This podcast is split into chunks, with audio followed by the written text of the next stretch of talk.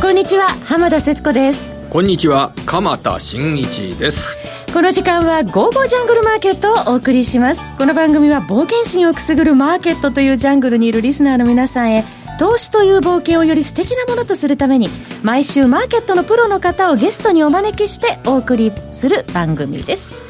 木曜日のね、はい、えー、午後4時30分からこの番組はやってるんですけど、はい、えー、先週はその番組が終わった後の金曜日、そこからね、株価の方が大きく下げるというようなあの展開になってきましたね、えー、まあ、あのそれで大きく下げた後今日は、えー、日経平均で5日ぶりに小反発という形ですが、まあ、当然ながらまだ不安定非常に不安定な値動きになっておりましてそのあたり、えー、こうのこういったね株価の下落局面などを、えー、ここまで、えー、分析し続けている、非常に、えー、経験の長い、えー、スペシャリストの方を今日はゲストにお迎えしてますんでね、えー、株価、日本株、これからどうなるのか、えー、じっくり伺いたいと思っております。はい、ご期待ください。えー、それでは早速進めてまいりましょう。この番組は、投資家の位置をすべての人に、投資コンテンツ、e コマースを運営する、ゴゴちゃんの提供でお送りいたします。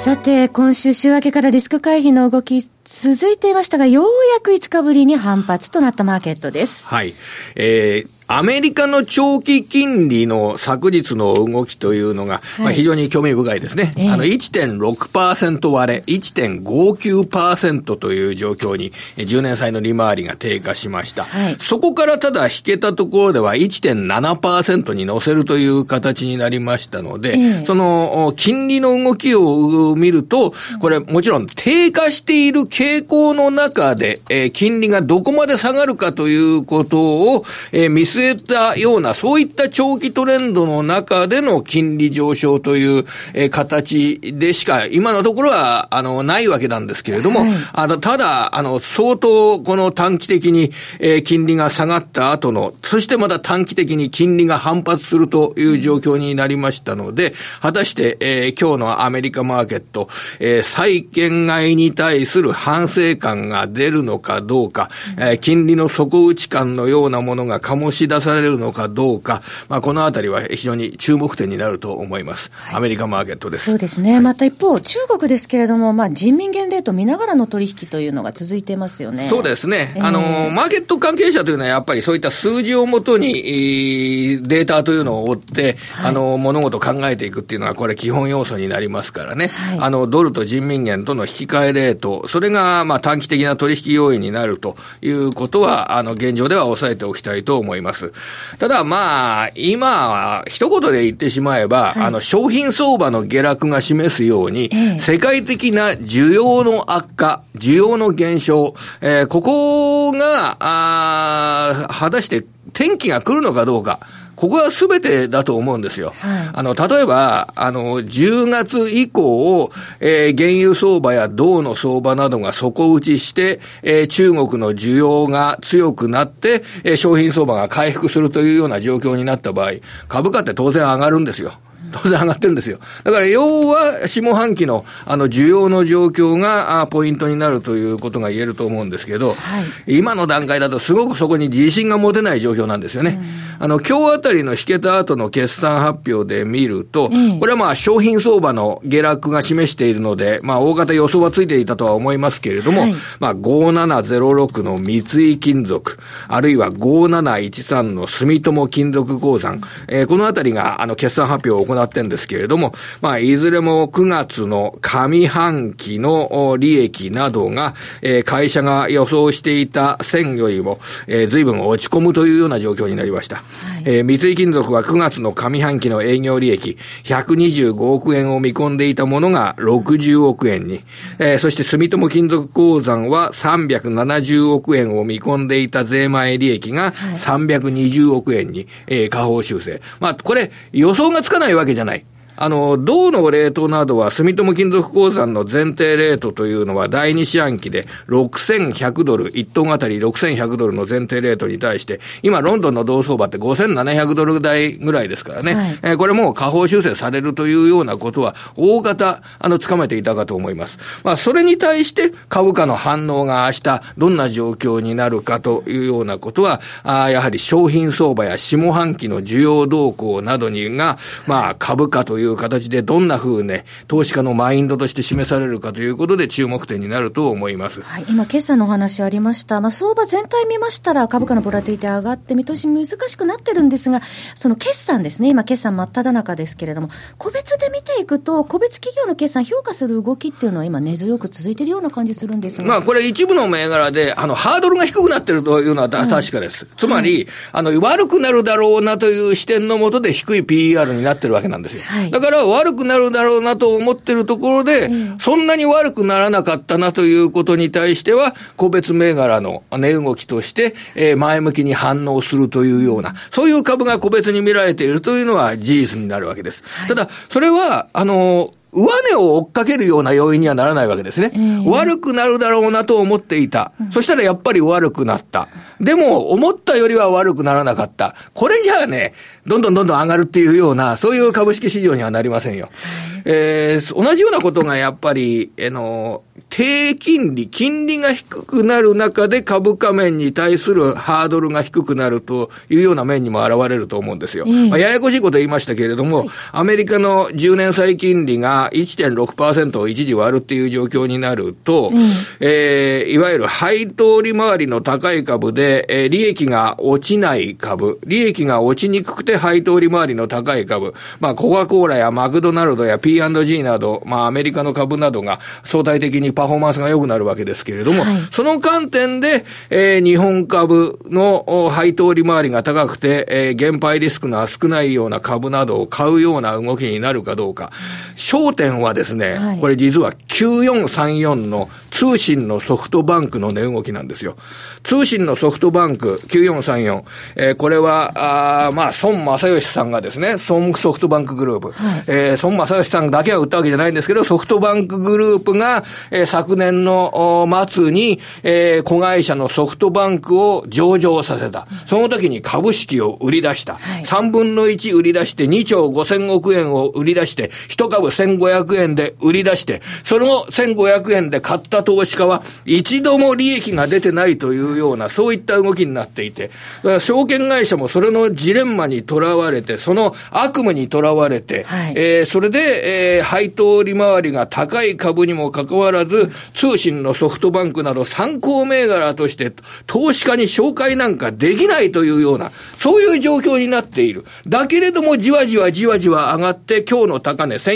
1494円。果たして、果たして、この、え1500円という投資家にとって悪夢の売り出し値を更新していくことができるのかどうかというようなことで非常に重要な場面に入っている。えこのあたりも配当金85円のをやると言っているソフトバンクがじわじわじわじわ上がっているというのも世界的な低金利傾向。えこれが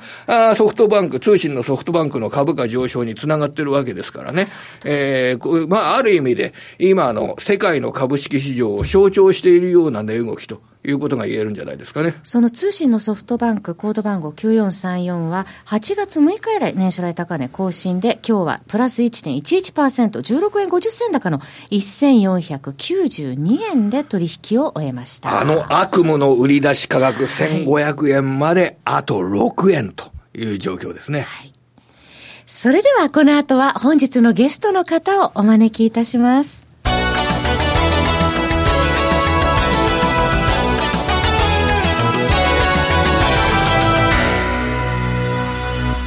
日のゲストは、マーケットアナリストの荒野博さんです。荒野さん、こんにちは。こんにちは。こんにちは。よろしくお願いします。こちらこそよろしく。ようやく、えー、今日反発して日経平均を終えましたけれども、ずっとリスクオフの動きを続いておりました。これはもう売られすぎと見ていいのかどうかなどについて、ちょっと荒野さんに伺っていきたいと思うんですけれども。えー、っと、番組終わるまでに、今いくつかのことを取り上げますけども、はい、基本的には、売られすぎだと思います。で、僕自身はあの基本的には、えー、調査マン出身なんで、はい、赤字でもない、今ほとんど史上最高域にある日本企業の全体の PBR が1倍終わるっていうのは、僕自身は許せないんですね。で、今週の火曜日2万110円というザラバ安値つけた時が、1.006倍ぐらいなんですよ。これ、多分売り方が2万円割れ、PBR1 倍割れを仕掛けたなと思って、そこで止まったら、その日の高値ってもう600円超えてるんですね。だから約500円戻ってるんですよ。そうすると、ここ4日間ですね、えっ、と、8月2日のその相場が下げ始めた時から、50.2、51.4、48.7、49.9。この4日間平均すると50%超えてるんですよ。と、売り手ってのは、売買代金の半分を空売ってるわけですよ。えー、と、2日で1日分ですよね。で、50%売ったとき、その日のうちにすべては買い戻しできてませんから、当然残る。で、翌日もっと下がると思って50%売ってるんだけど下がらない。だから買い戻し。で、これすごい逆説的なんですけど、高い空売り比率が今の相場を持たしてる。極論すれば、一回下げ止まっちゃうと、ザラバの9時6分でもどこでも下げ止まると、もう戻らざるを得ない。だから、売り方は、今、実は苦しいんですよ。自分で自分の首を絞めてる、毎日50%売ってるわけですから、えー、仮にそのうちの7、8割買い戻しても10%ぐらい残っちゃうわけで、えー、そうするとまた明日も50%売るってたら、どうやっても、その、なんていうんですかね、うまく回転が効いてない。ハラハラしながら売っているという状況、うん、だから結局、なんですかね、えーと、トランプさんがなんとかって言って安心して売ると、すっと下がるんだけど、すぐ止まっちゃうんですよ。買い戻しの需要があるから。で、結局、その、なんだかんだ言いながら、膠着相場じゃないですか。えー、毎日安いとは言いながら、その最初の方がともかく、あとせいぜい5、60円しか下げてないし。取引時間中の安値は8月6日ですもんね。8月の6日の2万飛び110円っていうところで、そこからはもう今、全然届いていない、そこの安値まではいってないとかですもんね。僕はその日他の番組出てて、もしかしたらこれが多分ザラバ安値になるんではないかと。ただし、自信は5割ぐらいしかないけどとは言ってたんですけども、で、ただ今週中には安値をつけるだろうと。で、例えば月曜火曜って新安値数が500超えてるんですね。はい、新安値数の500超えが止まると一応、安値の一つの目安なんですね。うん、水曜日にもう500どころか100も超えてないんで。うん、で、もう一つはですね、あの、20日平均に対するマイナス乖離率があるんですね。で、これマイナス3%超えたらもう安値圏なんですよ。で、そのマイナス3%超えが止まれば、もうその期間で安値つけたってことになるんですね。で、昨年以降でやると一番長い時9日続くんですね。これが3回あるんですよ。そうすると、一目均衡表、均衡表じゃないけど、9日っていうのは重要だなと。で、今週に入ってから月曜日から今日まで4日続いてるんですよ。で、9日の次はね、長くて4日なんですね。そうすると、明日、例えば100円高すれば、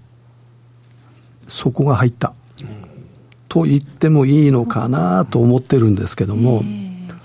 今お話を伺ってると、もう売られすぎを示唆する指標っていうのが、もうどんどん出てきているというと、ね、あとはですね、あの大好きな株価 PBR、はい、株価純資産倍率なんですけども、これはですね、過去3年で見てですよ、だから16年の8月以降で、1.04倍以下になったっていうのが、今日も含めて13日なんですね。で、1回目は去年の12月から今年の第8回まで、ここが6日連続なんですよ。それから5月の末から6月の初め、これが3日連続。で、今週4日連続なんですよ。そうすると、あの、例えば、昨日の夜、ニューヨークダウが589ドル瞬間下げたんですね。その時の、あの、日経平均の先物の下げって270円ぐらいなんですよ。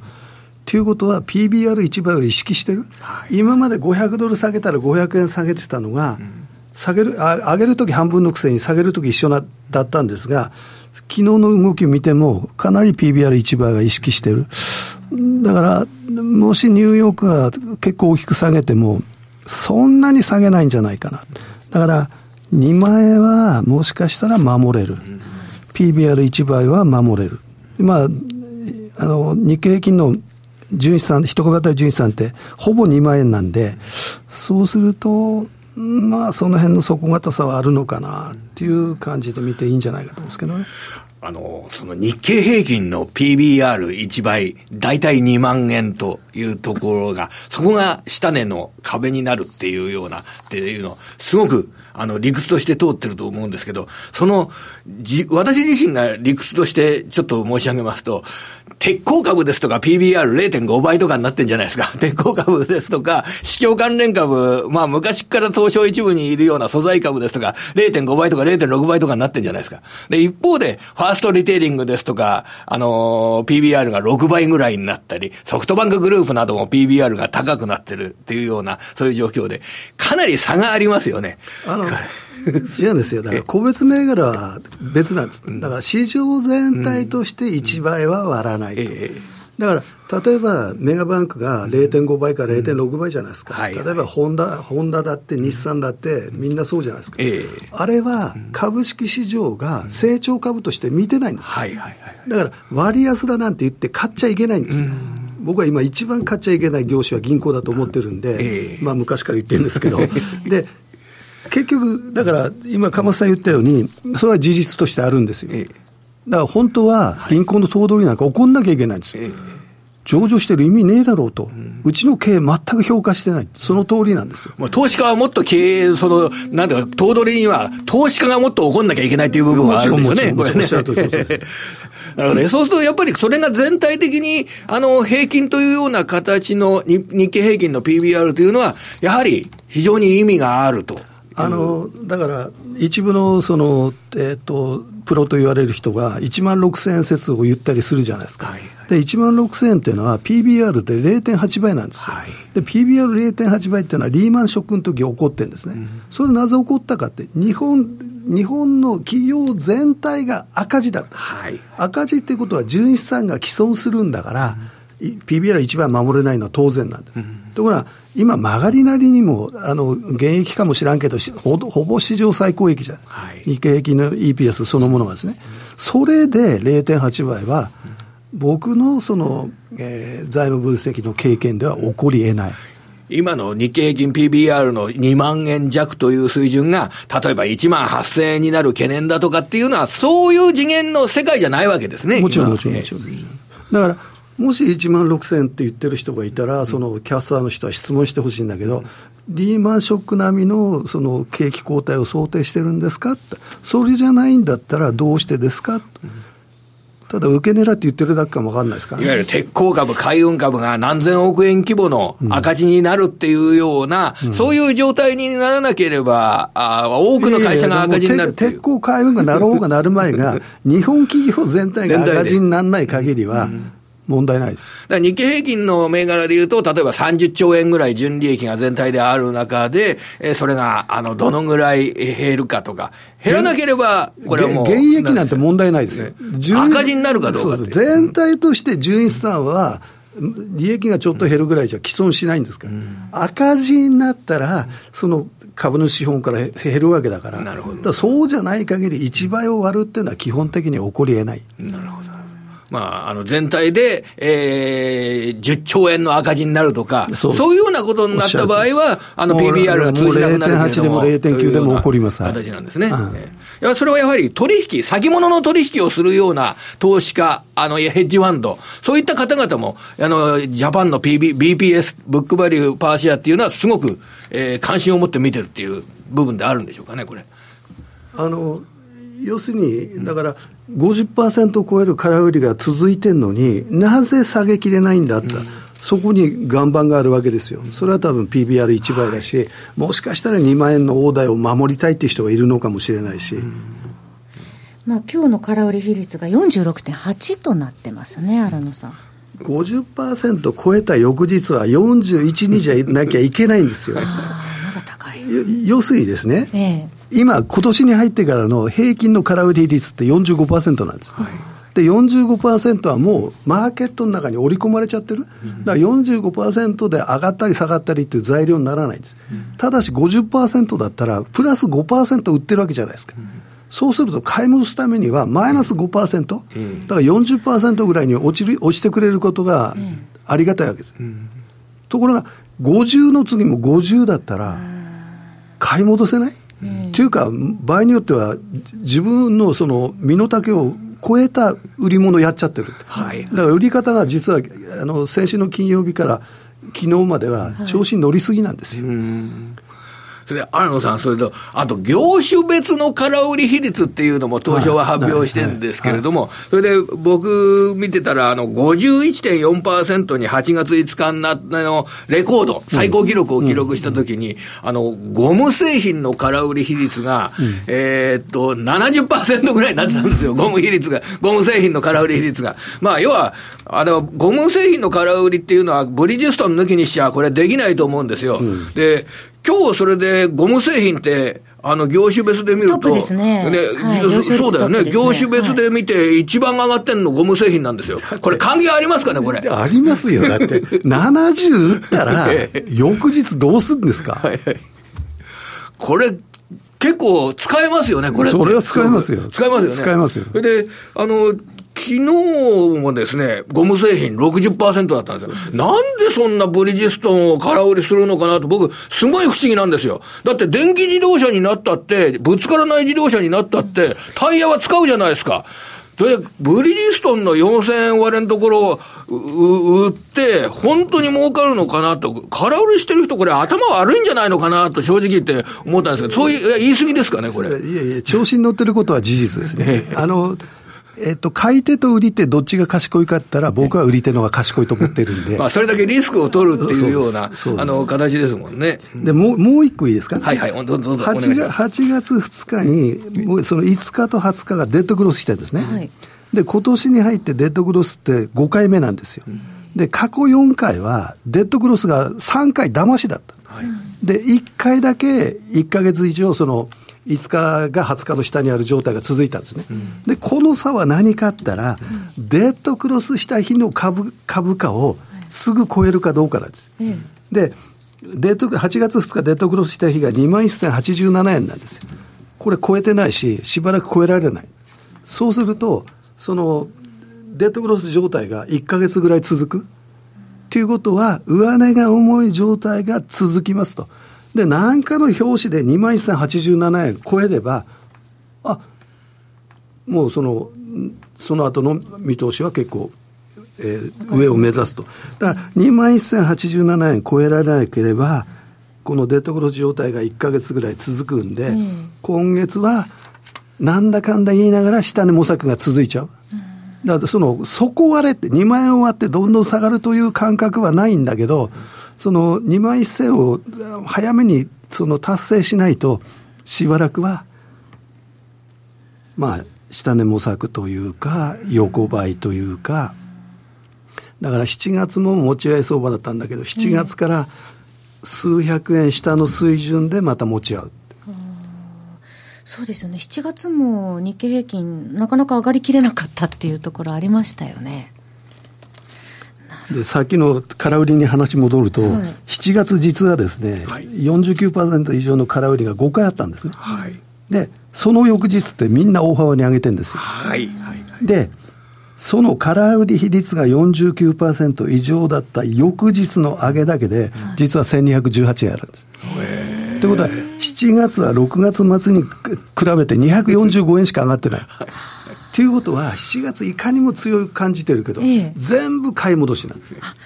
買い戻しに過ぎなかった。じゃあ、荒さん、これトレンドとしては、その空売り筋の売り物によって下降トレンド。で、彼らがその下降トレンドの中で時々買い戻すと上昇する場面があるけど、基本的には空売りが水準が高くて、日本株下降、下降トレ下方トレンド。そんな形なんでしょうかね、今まで、ここまでは。これ結局、売って下がったから戻るだけの話なんですよ。だから今、自律的に上がる力がない。で、ただ PBR る1倍という荒野さんのさっきの話に戻ると、2万円割れはそんな売れそうもないっていう状況になると、えー、次はどうやって稼ごうとしますかね、これ2万100等円まで売った彼らの神経が僕はよくわかんない。ただ、2万円を多分崩せると思ってたんだと思うんですよ。だ崩せないって分かったときに、と今度、今のその50%台が少しは下がってくる、そうすると上値はちょっと軽く、もうちょっと軽くなる。今度はじゃあ、上げで取るというには、やっぱり為替相場の、いつもおっしゃられてるのは、円安っていう、その円安の期待値っていうのはあんまりないっていう形ですもんね、今のところはね。だから108円を下回8月2日からもう108円1回もつけてないんですね。と、いうことはもう5日経ってるわけじゃないですか。と108円を5日つけられなかったっていうのは、去年の4月以来のことなんということは、今、日本株がプラスかあのどうかっていうのは110円が分岐点なんで、その下の方での分岐点108円。上の分岐点が112円。108円を下回ってると、日本株に上昇基調っていう目は出てこない。トレンドとして上がるっていう目は出てこない。今、新野さん、その決算発表行われてますけれども、中見てみると、まあ、継続的に強い決算発表する企業に対しては市場前向きに反応しているような気はするんですけど、全体的に、全全体としては僕はいいと思ってないし、えー、しかも下方修正が足りない。足りない。あの、さすがに3月、5月に決算発表したとき出した数字を3か月経ったからって変えるとこはまずないですよ。9月の決算がまとまるときに、顔修正しそうですね、今の状況で、ね、今の為替の水準でいって、もし例えば105円切ったりすれば、仕事がなくなってきますから。9月のところの下方修正を、えー、やっぱりそれを、ね、織り込むというような感じで取ると、あんまりこの夏っていうのは重苦しい夏というんでしょうかね。そういう状況になるんですか、ね、基本的には8月は、あの、さっき言った、デッドクロスの日の2万1087円を超えない限りは、展望は開けませんと。そうすると、まだその、2万300円とか400円とか、いわゆる下値模索が、的な動きが続くってことになっちゃいますよね。はいえさて、ここでお知らせですが、本日ご出演いただいております、荒野さんのメルマガです。えー、荒野博のテクニカルルームから FX オンから好評配信中です。え価格は月額4500円。常に流れ変化転換点を的確に捉えられていらっしゃいまして、投資家の皆さんの指針となるよう日々配信されていますが、とっておきの情報です。メルマガ読者の方には、7月から毎週無料動画が金曜日更新ですね、荒野さん。見られるようになったんです。ですので、このメルマガとともに動画で、えー、ぜひ、えー、相場を勝ち抜いていただきたいと思います。荒野博のテクニカルルームからでトレード戦果をどんどん上げていきましょう。詳しくは番組ホームページ右の午後ちゃんトレードサロンのバナーを皆さんクリックしてください。新野さんのですね、はい、長い歴史のもとで培ったものを、えー、このメルマガで分けていただくということですからね、えー、ぜひ皆さんご検討くださいね。そして動画も皆さんぜひチェックしていただきたいと思います、はい、新野さんどうもありがとうございました。え今週も岡本さんどうもありがとうございました。こちらこそありがとうございました。来週も素敵なゲストの方をお招きしてお話を伺います。それでは皆さんまた来週この番組は投資家の英知を全ての人に投資コンテンツ e コマースを運営する「ゴゴジャン」の提供でお送りいたしました。